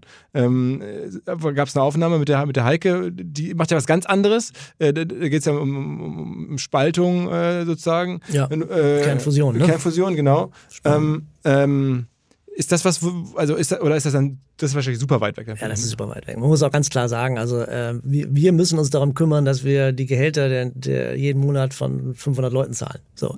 Das heißt, wir gucken, wir entwickeln natürlich neue Sachen, probieren Sachen aus, wir gehen auch in Wasserstoff rein, haben die ersten Pilotprojekte am Laufen. Und wenn wir dann so ein Proof of Concept haben, dann gehen wir auch raus und sagen, hör zu, Solar mit Elektrolyseur und Wasserstoffabnehmer können wir die anbieten, liebe, keine Ahnung, VW oder BMW oder wer auch immer. Das ist eigentlich das, das Coole, dass wir auch Sachen ausprobieren können, weil die Anlagen auch uns gehören. Oder wir überfliegen zum Beispiel unsere Drohnen, äh, unsere Solaranlage mit Drohnen permanent. Die haben eine Infrarotkammer. Dann haben wir äh, eine Firma in Amerika, Sidemark heißt die, die macht eine Bilderkennung und die kann anhand der äh, Farbmuster dieses Infrarotfilms erkennen, welche Fehler es sind super spannend. Ja? Und, äh, und damit kann ich dann auch gleichzeitig eine, eine Wertung machen, wie wichtig dieser Fehler ist vielleicht, dass ich ihn sofort lösen muss oder erst in einer Woche. Also das sind alles total neue Ideen, die da kommen. Also alles, was mit künstlicher Intelligenz, mit Energiemanagement zu tun hat, äh, äh, das, ist, das ist eigentlich der größte Renner gerade. Mein, mein Kumpel, der Alexander Graf, der macht so einen Podcast Energiezone, nennt er sich, also Kassenzone und Energiezone. Da gibt es immer den Ove Petersen von GP Joule. Auch super. Ähm, ja. Das auch eine coole Firma. Also habe ich vorhin nicht genannt, hätte man auch noch nennen können. Der, das, das, ist schon, das ist doch schon relevant. Ja, also der ist relevant. Der macht auch richtig, also der guckt auch wirklich rechts, links. Der macht ja sehr viel mit Wasserstoff, äh, alles in Schleswig-Holstein, der kennt da Gott und die Welt, hat ja auch den ersten äh, Wasserstoffzug da sozusagen unterstützt, hat Tankstellen gebaut. Also man kennt sich dann das schon auch in der ja, Branche? Ja, wir treffen uns immer. Und jetzt ist übernächste Woche in München wieder die große Intersolar. Äh, und da trifft, trifft man sich und man kennt sich eigentlich untereinander. Aber Gibt es denn da so eine neue Goldgräberstimmung jetzt in dem Markt? Also müsste doch jetzt dann noch wahnsinnig viel mehr los. Ja, das passiert auch gerade wieder. Also wir haben jetzt gerade so, so, einen nächsten Schwung. Also diese Idee, äh, bis äh, 2030 über 200 Gigawatt zu bauen. Wir sind jetzt bei 60, 70 Gigawatt. Das heißt, wir müssen eigentlich 20 Gigawatt im Jahr bauen. Und wir haben vor zwei Jahren zwei Gigawatt gebaut, also in der Branche. Jetzt sind wir bei sieben. Dieses Jahr werden wir wahrscheinlich bei zehn sein und so weiter. Also das ist ein unglaublicher Markt, der entsteht. Und jetzt kommen auch sehr, sehr viele ausländische Investoren, auch große Energieversorger aus England, Frankreich, die jetzt hier eigene Teams aufbauen. Und das ist für uns natürlich auch eine Herausforderung, weil wir, weil wir zwar, glaube ich, eine coole Firma sind und, und coole Leute haben, aber äh, richtig gute Ingenieure zu finden, ist echt schwer. Und das heißt, die machen euch dann Konkurrenz, die, die und holen die Leute weg und, und, und bauen. Ja, genau. Also, oder äh, ich sag mal so, wir streiten uns um die gleichen Leute, so würde ich es mal sagen. Und dann ist eben die Frage, für wen entscheidet er sich. Ist denn der Markt irgendwann endlich, weil sozusagen alle Energie, die abgefragt wird, ist dann irgendwie hergestellt? Ja, ich glaube, das ist, das ist eine spannende Frage. Und da hatte ich äh, äh mit dem Mario von Enpalm auch mal gesprochen, weil die, die können ja relativ gut ausrechnen, wie viele Häuser mit Solar bestückt werden. Und wenn man das durch die fünf relevanten Firmen teilt, dann kommt man auf einen Wert und weiß eigentlich, oh, wir sind in drei Jahren durch oder in fünf. Ja, ja ist das Wachstum vorbei, zumindest in Deutschland. Genau, ja. aber der ist natürlich nicht zu Ende, weil das Thema Electric Vehicle, also äh, äh Elektroautos kommt, das Thema Wärmepumpe ist mega heiß, läuft alles mit Strom. Und da gehen ja auch die 1,5 und Solar in diesen Markt rein, weil sie eben sagen, okay, der braucht eine gesamte Energieversorgung. Also der braucht von mir die, die Ladesäule, vielleicht so das Elektroauto, was dann online bestellt wird, plus die Wärmepumpe und so weiter. Und deshalb, ähm, wir sind ja auf dem Weg der Elektrifizierung der Wirtschaft, so nennt man das ja. Also weg von Gas einfach zu verbrennen oder sowas oder Öl, sondern wirklich auf, kann man elektrifizieren. Und äh, das Haus der Zukunft, und ich habe so eins, das ist alles auf Elektro. Ich habe kein Gas, ich habe kein Öl, ich habe gar nichts. Nur Strom. Und, äh, und wenn man das auf der Industrieseite auch nochmal zu Ende denkt, ja, ähm, und auf der Mobilitätsseite, dann ist der Markt noch lange nicht zu Ende. Okay, das heißt, da kommt in den nächsten Jahrzehnten immer noch genug Wachstum raus. Genau. Und es gibt eben auch noch sehr, sehr viele, gerade so im Mittelstand, äh, ist auch nochmal ein spannendes Thema, war so ein bisschen in den letzten 10, 20 Jahre so ein bisschen links liegen gelassen. Also alles, was so, ich sage jetzt mal, große Kühlhäuser, große Lagerhäuser, Großbäckereien, ähm, da sind überall noch riesige Dächer frei. Also da, da kann man richtig, richtig viel machen. Ne? Also ein Flächenproblem haben wir eigentlich nicht, weil es immer noch unglaublich viele Konversionsflächen gibt und auch immer noch alte Flughäfen oder alte Militärgelände. Okay, die werden jetzt wieder in der aktuellen Situation wieder renaturiert oder wieder in Gang gesetzt. Aber äh, wenn wir die Flächen uns angucken, die verfügbar sind, ist das eigentlich kein Thema. Also wir werden die 215 Gigawatt PV erreichen. Das ist relativ klar, 2030 und dann geht es weiter. Und wir reden im Verband und in, in, im, im VDI schon von 1000 Gigawatt. Was, wie kriegen wir 1000 Gigawatt hin? Und das ist, das ist entspannt, weil wenn dieses Thema Wasserstoff für die Chemieindustrie zum Beispiel, für die Stahlindustrie kommt, dann reden wir wirklich über andere Größenordnungen wird denn darüber dann Deutschland auf einmal noch in Zukunft richtig wettbewerbsfähig? Also man macht sich immer Sorge um Deutschland, äh, auch jetzt wegen der gestiegenen Energiekosten und so. Und dann gibt es ja die anderen Leute, die sagen, naja, ist alles nur temporär, Deutschland wird noch richtig groß rauskommen, weil wir die Ersten sind, die quasi Energie umsonst äh, beziehen, nämlich aus der Sonne und aus dem Wind und sonst woher.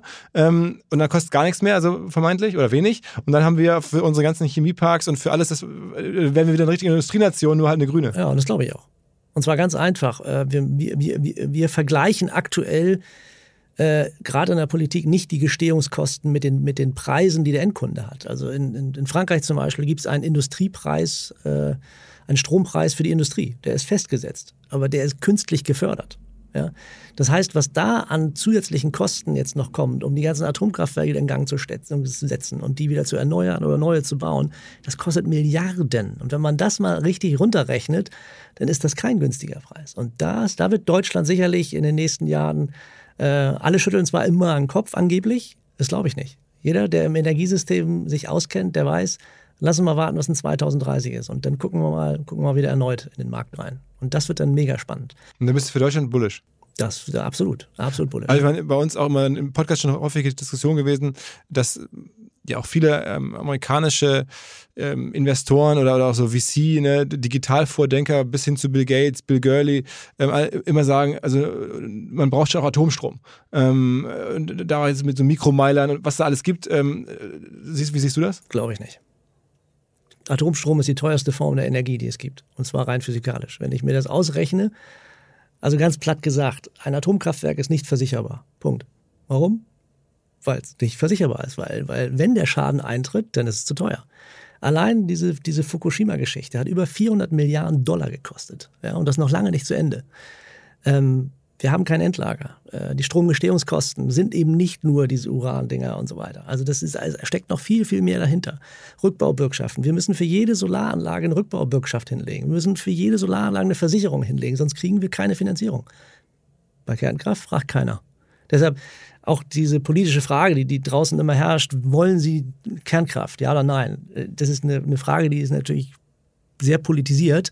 Aber wenn sie dann fragen würde, seid ihr denn dafür, dass das Endlager bei Ihnen um die Ecke kommt? Nee, natürlich nicht. Dann ist die Frage wieder anders.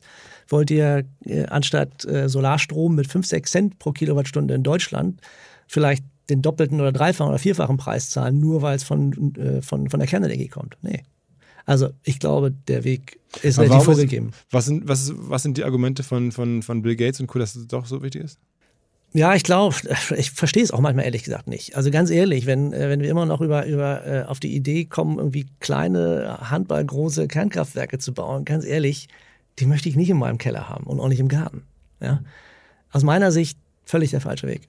Aber es gibt unterschiedliche, ich bin, habe Physik studiert und äh, ich kenne die, die ganze Technik, bin da tief drin.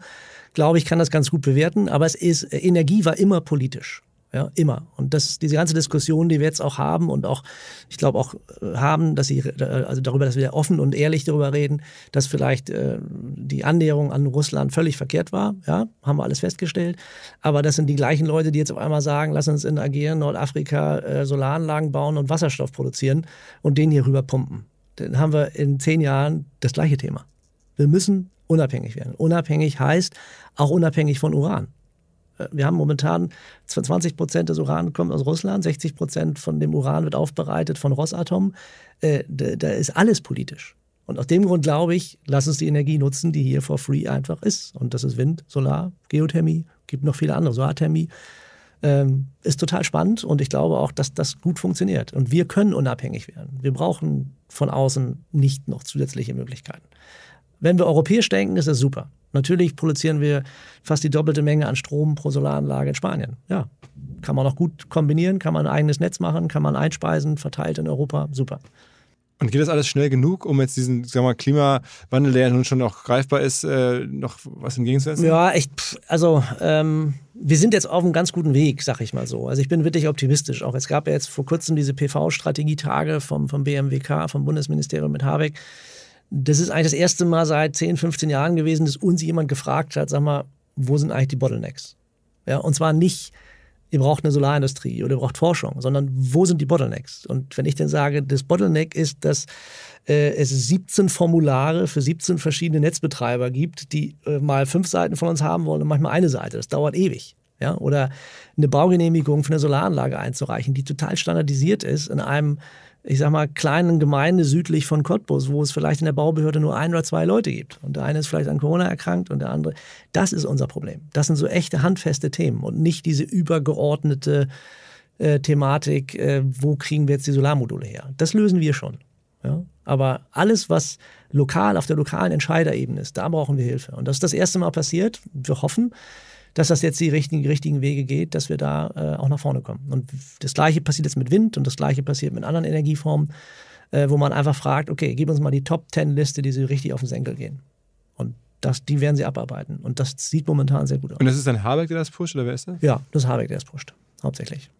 Der Greichen ist ja nicht mehr da, das war einer der großen Befürworter, muss man sehen, wie der neue ist. Aber der ist ja, der, also der ist ja abgelöst worden, auch aus, aus stichhaltigen Gründen. Also ja, aber trotzdem ist er ein Fachmann. Trotzdem ist er ein Fachmann gewesen. Also es war einer der, der renommiertesten Fachleute im Bereich erneuerbar. Also du sagst irgendwie, dass der da raus ist, ist eigentlich schade. Ist schade. Ich meine, wenn man so einen Fehler macht, da will ich gar nichts zu sagen, ob das gut oder schlecht war. Ist, glaube ich, er fragt sich, glaube ich, selber, warum ich das gemacht habe. Aber äh, ist erstmal blöd für uns. Also nicht blöd, sondern für uns als Firma, sondern wirklich für die gesamte Industrie und auch für Habeck. Also müssen wir mal gucken, wie die Neuen sich da. Aber wir haben glücklicherweise so diese Themen eigentlich abgearbeitet und jetzt wird sich zeigen, was die nächsten drei bis sechs Monate passiert. Und, äh, und dann wird es, glaube ich, auch wieder richtig gut vorangehen. Ist denn Deutschland in, in der Welt da in der Spitzengruppe dieser nachhaltigen Energieländer, würdest du sagen? Ja, würde ich schon sagen. Es sind natürlich, sagte ich eben schon, Indien, das sind ja unterschiedliche Ansätze. Indien, Motive, ja. Genau, die Motive in Indien sind eben, wie gesagt, wir brauchen Strom. Wir haben Armut in den kleinen Gemeinden und wie kriegen wir Strom dahin? Fertig. Äh, in Amerika hat das was pur mit Investment zu tun. Ja, äh, da geht es darum, steuerliche Vorteile zu kriegen, wenn man politisch das macht, was die Regierung gerne möchte. Und die Regierung ist gerade voll auf erneuerbar äh, und deshalb wird auch unglaublich gebaut. Also jedes Land hat so ein bisschen seine eigene Struktur und seine eigene Gründe. Eine riesige Öllobby stelle ich mir so vor, die sagen, was soll der ganze Scheiß, wir haben doch hier noch unsere... ja, aber das wird ja im Endeffekt von der Finanzlobby getrieben. Ne? Also diejenigen, äh, ähm, die dort investieren, wollen auch Geld verdienen und momentan kann man mit Erneuerbar sehr viel Geld verdienen. Also wird es so laufen, dass es in die Richtung geht. Mhm. Also ich bin, bin da optimistisch. Wir haben noch ein paar Länder, die vielleicht einen Tick besser sind. Wir reden ja viel über Wärmepumpen oder der, ähm, das ganze System ein bisschen umzustellen. Da ist Dänemark sicherlich so ein Vorreiter, wo alle irgendwie gucken, wie haben sie es gemacht eigentlich. Haben halt ein bisschen intelligenter äh, das gemacht, die Umsetzung, indem sie Verbote und Förderungen so immer ausgeglichen haben. Ähm, das ist gut gelaufen. Wir haben auch Länder wie Österreich, muss man sagen, die per se ja schon erneuerbar sind durch starke Wasserkraft. Die sind jetzt schon über 80 Prozent. Mhm. Aber wir haben auch Länder, wo man das nicht so erwartet, wie, ähm, wie äh, äh, Portugal. Portugal hat relativ früh auf Wind und Solar schon gesetzt und äh, das, deren Netz ist auch eigentlich okay. Also es ist, ist, äh, ist ein kleines Land. Und die sind jetzt auch schon bei 70, 80 Prozent erneuerbar. Also das ist schon total spannend, was in den Ländern jetzt so passiert. Das heißt, man wird dann als Europa wirklich von, von Russland und den ganzen anderen, sagen wir mal, klassischen Energielieferanten unabhängig. Ja, und das ist natürlich das Ziel und das werden wir auch schaffen. Ne? Also ich denke mal, innerhalb Europas kann man das super zusammenbringen. Wir haben Nordländer, die gut in Wind sind, wir haben Geothermieländer, äh, wir haben viel Wasserkraft in, den Alpen und um den Alpen herum. Ähm, gibt also alles Mögliche an erneuerbaren Energieformen die auch vielleicht in Zukunft noch dazukommen. Das kann Gezeitenkraftwerke sein, das kann Wellenkraftwerke sein, wird viel geforscht. Ähm, und ich glaube, die Kombination ist spannend. Es gibt nicht die Lösung, es gibt nur eine kombinierte Lösung, weil wir brauchen zum Beispiel Sonne und Wind und wenn man das übers Jahr mal übereinander legt, dann sieht man auf einmal, da kommt fast ein Strich raus, sage ich mal so, also nicht hundertprozentig. Und diese ominösen Dunkelflaut, ich mag das Wort nicht, die es immer noch gibt, die kann man gut mit Speicher auffangen. Und wenn man dann noch Wasserkraft und vielleicht sogar ein bisschen mit anderen Ländern zusammenarbeitet und versucht, das auszugleichen, dann kommt man wirklich auf einen schönen, schönen, schönen Baseload, mit dem man super auch eine Industrie fahren kann. Wie groß kann ein Enderpark in Zukunft noch werden? Wollen wir mal schauen. Also wir, wir, wir haben momentan große Pläne. Wir rechnen immer nicht in, in Bewertung der Firma, sondern in welchen, wie viel, wie viel können wir installieren, wie viel, wie viel Leistung können wir bauen. Und wir sind, wir haben jetzt einen Plan, dass wir äh, bis 2030 eben die 30 Gigawatt vollkriegen wollen. Und wir sind jetzt aktuell bei äh, ja, drei gebauten selber und nochmal einen für andere gebaut. Also wir geben jetzt richtig Vollgas. Wir kriegen natürlich auch interessante äh, Angebote an Partnerschaften, wo man auch sagt, okay, das ist vielleicht notwendig, wenn man äh, nicht rechts und links überholt werden möchte. Und mhm. rechts und links kommen eine ganze Menge gerade. Eben sagte gerade schon die großen Energieversorger. Also wir sind jetzt noch der größte in Europa mit, mit, mit Bestand von Solaranlagen. Iberdrola ist unglaublich stark. BP kommt auch rein. RWE gibt Vollgas. Das heißt, die ganze Kohle, die die ja noch woanders ge äh, generieren, die haben die ja dann sozusagen immer fresh, frisches Cash, dass die einfach so quer reinschieben können in eure Branche. Genau. Und das ist, äh, äh muss man auch sagen. Und da müssen wir uns natürlich fragen, wie ist unsere Strategie? Also wollen wir jetzt wir sind zwar extrem dynamisch, aber man kann natürlich noch schneller wachsen. Aber will man das? Muss man das? Ist eine andere Diskussion. Siehst du dich nach wie vor so als Impact-Unternehmer? Ich meine, das klingt ja schon so ein bisschen so. Ja, was ich schon sagte, also als ich angefangen habe, war ja schon auch so, so mein Gefühl, die Welt irgendwie ein bisschen besser zu machen. Und äh, das ist schon ein cooles Gefühl zu sehen, äh, dass ich jetzt hier zu euch eingeladen werde. Das ist auch cool. Nein, das ist. Schön, dass du du kommst. Also. Ja, aber es ist auch eine Bestätigung, wenn man von, von außen angesprochen wird. Wir machen viel so kleine, wir nennen das Kamingespräche, auch mit Großunternehmen, wo man die Handy dann draußen vor der Tür lassen muss und dann äh, fragt der CEO mal Fragen, die er sonst nicht so stellen würde. Und das macht natürlich Spaß, sowas. Das ist, das ist eigentlich die coole Bestätigung. Und, äh, und ist das Impact? Ja, würde ich auch sagen. Und wenn wir auch mit den richtig Großkonzernen Energieabnahmeverträge verhandeln und die kleine Enerpark sitzt daneben, dann ist das auch irgendwie ein cooles Gefühl. Ich meine, am Ende, wenn das jetzt so kommt, wie, wie du das beschreibst, und ich meine, wir reden jetzt ja nicht mehr über ein Startup, was jetzt irgendwelche Träume hat, äh, sondern du hast ja schon wirklich eine relevante mittelständische Firma äh, gebaut, die ist ja fertig äh, und jetzt ja, scheinbar auch sehr gut aufgegleist und ähm, auch schon große Deals gemacht. Wir stecken unser eigenes Geld voll wieder in die Firma rein. Alles. Ja, also natürlich haben wir hier und da was Nettes. Äh, aber wir kümmern uns wirklich auch darum, dass wir in der Branche auch weiterhin aktiv sind. Und, äh, und das geht auch nur, wenn man das Geld wieder reinsteckt. Ne? Und das machen wir. Ähm, und, äh, und die Anlagen werden größer, die werden komplexer. Es gibt die ersten schwimmenden Anlagen. Wir haben jetzt gerade. Wollte ich gerade sagen, es gibt so, so Solar, äh, wie nennt man das so, schwimmende Solaranlagen. Genau, ne? man, man nutzt im Endeffekt äh, Seen oder gerade wenn man jetzt an die Lausitz denkt, die nach äh, irgendwie der renaturiert werden soll, ähm, wo dann eben große Wasserflächen sind, die werden erstmal mit Solar zugepflastert für 20 Jahre und das Wasser und die ganze Umgebung kann sich erholen, kann sich renaturieren, das dauert auch so lange. Äh, und dann ist das wieder nutzbar. Also man kann unglaublich viel noch machen und es gibt noch unglaublich viele neue Ideen, äh, wo man agieren muss. Und wir dürfen als Enerpark auch nicht einfach stehen bleiben. Also das geht halt nicht. Das heißt, äh, ich gehe jeden Morgens total gerne ins Büro, aber ich habe jeden Morgen neue Themen. Du wohnst doch hier in Hamburg? Ich wohne in Hamburg, fahre jeden Morgen ins Büro. Äh, auch während Corona bin ich da gewesen äh, und äh, um die Firma auch einfach weiterzuführen. Und das, äh, ähm, wie gesagt, ich habe jetzt keine schlaflosen Nächte mehr, aber äh, das sind volle, volle Arbeitszeiten, die wir alle brauchen. Volles Engagement und Management Attention. Und, äh, und wir müssen jeden Tag neue, neue Wege auch gehen und neue Entscheidungen treffen und auch keine schönen Entscheidungen treffen. Ne? Was, was, was sagen wir mal, eine schwierige Entscheidung oder eine, eine unschöne Entscheidung? Naja, schwierige Entscheidung ist, wenn man sich zum Beispiel aus bestimmten Ländern dann auch zurückzieht. Ne? Und äh, die Frage, wie kommuniziert man das? Ne? Weil natürlich geht es immer um Absicherung von Arbeitsplätzen und so weiter. Und man weiß aber, man muss bis zum 31.12. in diesem Land bleiben, um dann noch die letzten Arbeiten zu erledigen. Also wie kriege ich die Mitarbeiter irgendwie auf die Seite gezogen, dass sie sagen, ey Leute, bleibt, ja, äh, bis, bis zum letzten Tag und dann machen wir eine coole Party und dann kriegt ihr den Umschlag und dann ist gut. Also das sind so, so echt wichtige Themen, die man hat. Ne? Was ist denn aktuell, was kriegt man denn für, wenn ihr jetzt sozusagen da eine Kilowattstunde Strom herstellt, was, was ist denn das gerade aktuell wert? Ähm, ja, die, ähm, das kann man auch wirklich online einfach lesen. Da, da gibt es, äh, gibt es Online-Portale, die diese äh, Energieabnahmeverträge, die sogenannten PPAs haben. Äh, und die Werte liegen momentan, so würde ich sagen, bei 8 bis 11 Cent. Kommt ein bisschen immer darauf an, wie die Menge ist und über den Zeitraum, über die Länge. Und, und ihr selber, oder sagen wir, ne, jemand, der einen Solarpark betreibt, kann das herstellen für? Für 6 bis 7, 7 Cent, würde ich sagen, aktuell. Okay. Ne? okay. Also wenn man das auf da Prozent rechnet man die Kosten rein, die dann genau. das Material gekostet hat und die Miete oder die, die Pacht irgendwie, was da einmal äh, kauft, das wird ja alles dann umgelegt. Das wird alles in diese 7 Cent mit ja, reingerechnet. Ja, ne? Also da ist wirklich auch alles drin, auch Service und so weiter.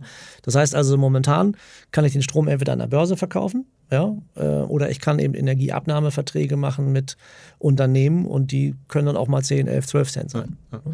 Und aber so richtig Marketing klassisch äh, macht ihr nicht. Ne? Also das heißt, ihr habt, da gibt es dann, weiß ich nicht, Direktkundengeschäft und das, aber also ihr macht ja kein Marketing. Nee, also, wir haben jetzt wirklich vor, vor drei, vier Jahren überhaupt erstmal eine Marketingperson eingestellt.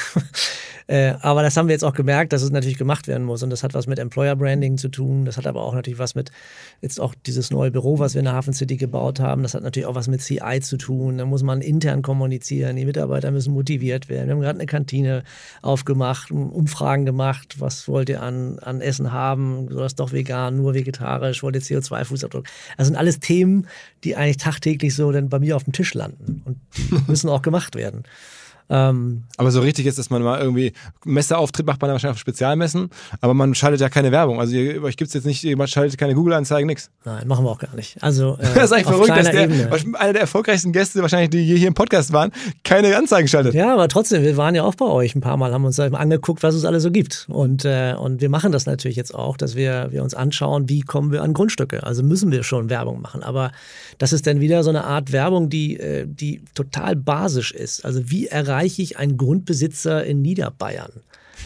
und den kriegst du über das lokale Tageblatt und nicht über OMR. Äh, ja, ja. so. ja, über oder, oder, andere, ja, ja, oder eine andere Sache, wenn wir äh, nach, nach äh, Handwerkern suchen und wir suchen ja einfache E-Techniker, Servicetechniker, äh, die sind nicht bei LinkedIn und bei Xing. Nix. Die kriegen es über das sächsische äh, Tageblatt oder sowas, ja, wenn überhaupt. Also das ist, das ist wirklich die große Kunst, dann die Leute zu finden. Bei Stepstone, das dann oder sowas. Ja, aber die gucken da auch nicht rein. Also es ist total schwierig. Wir haben riesige Poster äh, an unsere Solaranlagen gemacht und irgendwie gesagt, ihr habt ihr Bock, die Welt zu retten. Ja, dann kommt zu uns. Also sowas ganz Banales. Und das ist, was echt funktioniert. Also wirklich klassisches Marketing. Ich mache ein großes Poster an die Solaranlage, wo jeder irgendwie vorbeifährt jeden Morgen. Und dann melden sich dann wirklich auch Handwerker und sagen, das klang jetzt ja spannend, Welt retten, bin ich dabei. Genau, ähnlich läuft's. Also es gibt äh, total ausgefallene Sachen. Und wir machen uns natürlich jetzt auch viel mehr Gedanken über eben die Positionierung auch der Enna-Park. Na klar, das gehört auch mit dazu, weil wir ähm, wie du eben schon sagtest, wenn wir einen Endkunden den Strom verbrauchen, äh, verkaufen, dann ist es schon wichtig, dass, dass die wissen, wer Enerpark ist. Und wir machen jetzt auch mehr Pressemitteilungen. Wenn wir jetzt mit VW oder BMW verhandeln und dann googeln die mal schnell Enerpark und erscheint nichts, dann sagen die, lassen wir es. Also da, da ist schon was mit, mit Imagewerbung, die wir auch machen müssen. Aber auf eine Messe gehen wir zum Beispiel nicht mit einem Stand. Aber wir gehen auf die Intersolar mit über 60 Leuten. Und die haben alle eine Aufgabe. Die müssen gucken, wo ist der nächste Kabelhersteller? Was ist das nächste? Wir müssen jetzt nächste... hier gerade kurz schneiden. Also auf eine Messe gehen ohne Stand, das ist ja unmöglich. Nein, aber wir haben es jetzt auf der E-World haben wir es gemacht, das erste Mal. Und alle kamen auch völlig entspannt wieder. Aber wir finden, also ich meine, wir kokettieren mit diesem unterm Radar fliegen äh, auch, das gebe ich zu, das macht einfach Spaß. Und äh, ich meine, dass ihr uns jetzt angerufen habt, fand ich jetzt auch cool, natürlich. Äh, und, äh, und das ist auch, auch äh, ein kleiner Ritterschlag. Ja, hätte, Dank, hätte ich das vor drei Jahren erwartet, ja, vielleicht, aber jetzt bittet sich hier und alles gut. Also. Ja, also ich meine, ich muss ehrlich sagen, ich habe das einfach lange selber nicht verstanden. Was, obwohl es ja hier in Hamburg passiert. Und äh, dann dachte ich mir, okay, das gibt es bestimmt woanders auch. Ähm, und dann, dann, bis mir einer sagte, das ist unique. Also das ist irgendwie nicht in München, nicht in Berlin, auch nicht in Paris. Äh, das habt ihr hier durch Zufall in Hamburg hochgezogen. Ähm, und ja, und es ist halt äh, so ein bisschen eine, eine, Firma, die vielleicht hier die Zukunft der Stadt ja auch mitprägen kann. Also als, als Standort, wenn das hier wächst. Ja, haben wir uns auch noch gar nicht so Gedanken darüber gemacht, aber das hört sich gut an. Also das sind zum Beispiel sicherlich Themen, die dann auch irgendwann auf uns zukommen werden, wo wir sagen, okay, erweitern wir uns? Ja, nein. Äh, wollen wir vielleicht doch noch einen anderen Standort machen? Okay, gute Überlegung. Ja. Aber ihr habt es ja da in, in der Hafen City größer gebaut, also das ist schon. Genau, aber wir sind jetzt schon wieder fast wieder am, am Limit. Wir wollten eigentlich zwei Etagen vermieten, jetzt haben wir nur eine untervermietet und äh, ich hoffe, ihr liebe Mieter hört nicht zu, aber äh, es kann gut sein, dass wir die auch noch brauchen. Okay, aber du hast mir im Vorgespräch erzählt, dass ihr jetzt auch wirklich so Investment-Banking-Professionals äh, vom Profil her sucht. Was machen die denn bei euch dann? Naja, also was wir machen ist, dass wir natürlich Solaranlagen, die wir entwickeln, äh, mittlerweile auch, wir nennen das Ready to Build, also verkaufsfertig äh, wieder verkaufen. Also IKEA, mal ein Beispiel. Also die möchten gern der Besitzer der Solaranlage sein. Das heißt, äh, die sagen uns, was ich eben schon sagte, Frankreich brauchen wir so und so viel Megawattstunden, rechnen wir runter, bedeutet 200 Megawatt Solar. Die suchen wir, entwickeln die, bauen die und verkaufen das denn komplett an IKEA.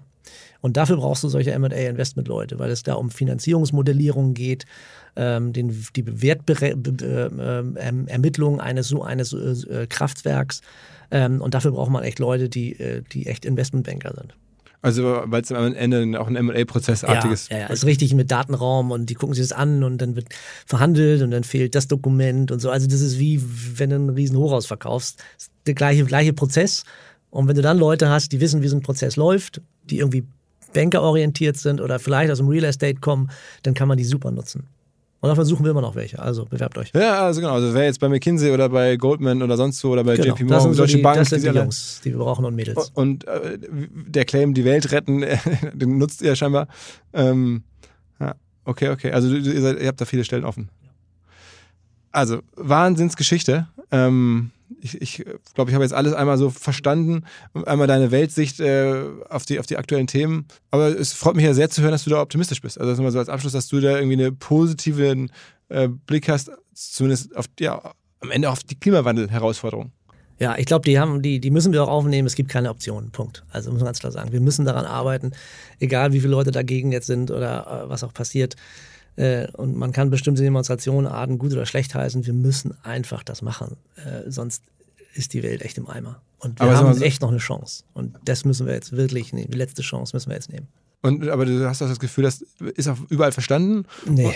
Leider nicht, muss man sagen. Aber ähm, ich glaube, dass die Mehrheit äh, ähm, äh, das verstanden hat äh, und das Bewusstsein auch da ist. Aber es gibt natürlich andere Meinungen, die muss man auch respektieren. Wir haben eben über Kernenergie gesprochen. Wenn du hier jemanden interviewen würdest, der würde sicherlich, der dafür ist, würde andere Argumente nehmen. Die Frage ist, wer gewinnt nachher. Ähm, aber ich denke mal, dass wir es noch schaffen können.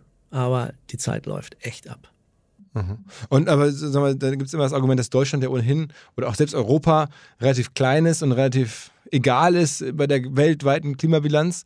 Ähm, aber was ich dann immer spannend finde zu sehen, ist, dass ja auch China oder auch Korea, hatten wir gerade mal besprochen, ähm, dass das Länder sind, die man nicht so, also die auch schon sehr, sehr weit vorne sind eigentlich. Nur Absolut. Viel, ja. als man denkt. Ja, und das ist, muss man auch sagen, alles, was man über, über China auch sagt, klar bauen die Atomkraftwerke und Kohlekraftwerke noch, aber die sind einer der größten äh, äh Antreiber des gesamten erneuerbaren Energiemarkts. Die ganzen großen Mengen an Windanlagen, an PV-Anlagen sind, sind größtenteils in China jetzt gebaut. Korea kommt gut hinterher, Indien passiert sehr viel, Amerika.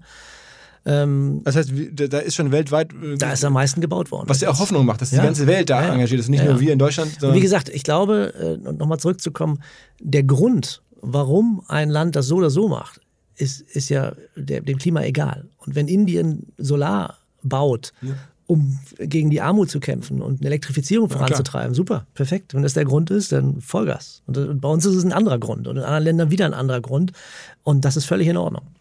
Also, ähm, wenn wir es schaffen, äh, diesen, diesen Speed und diese Dynamik jetzt hochzuhalten, dann haben wir auch echt eine Chance, das äh, Lenkrad rumzureißen. Ich vermute mal, du selber bist auch Grünwähler?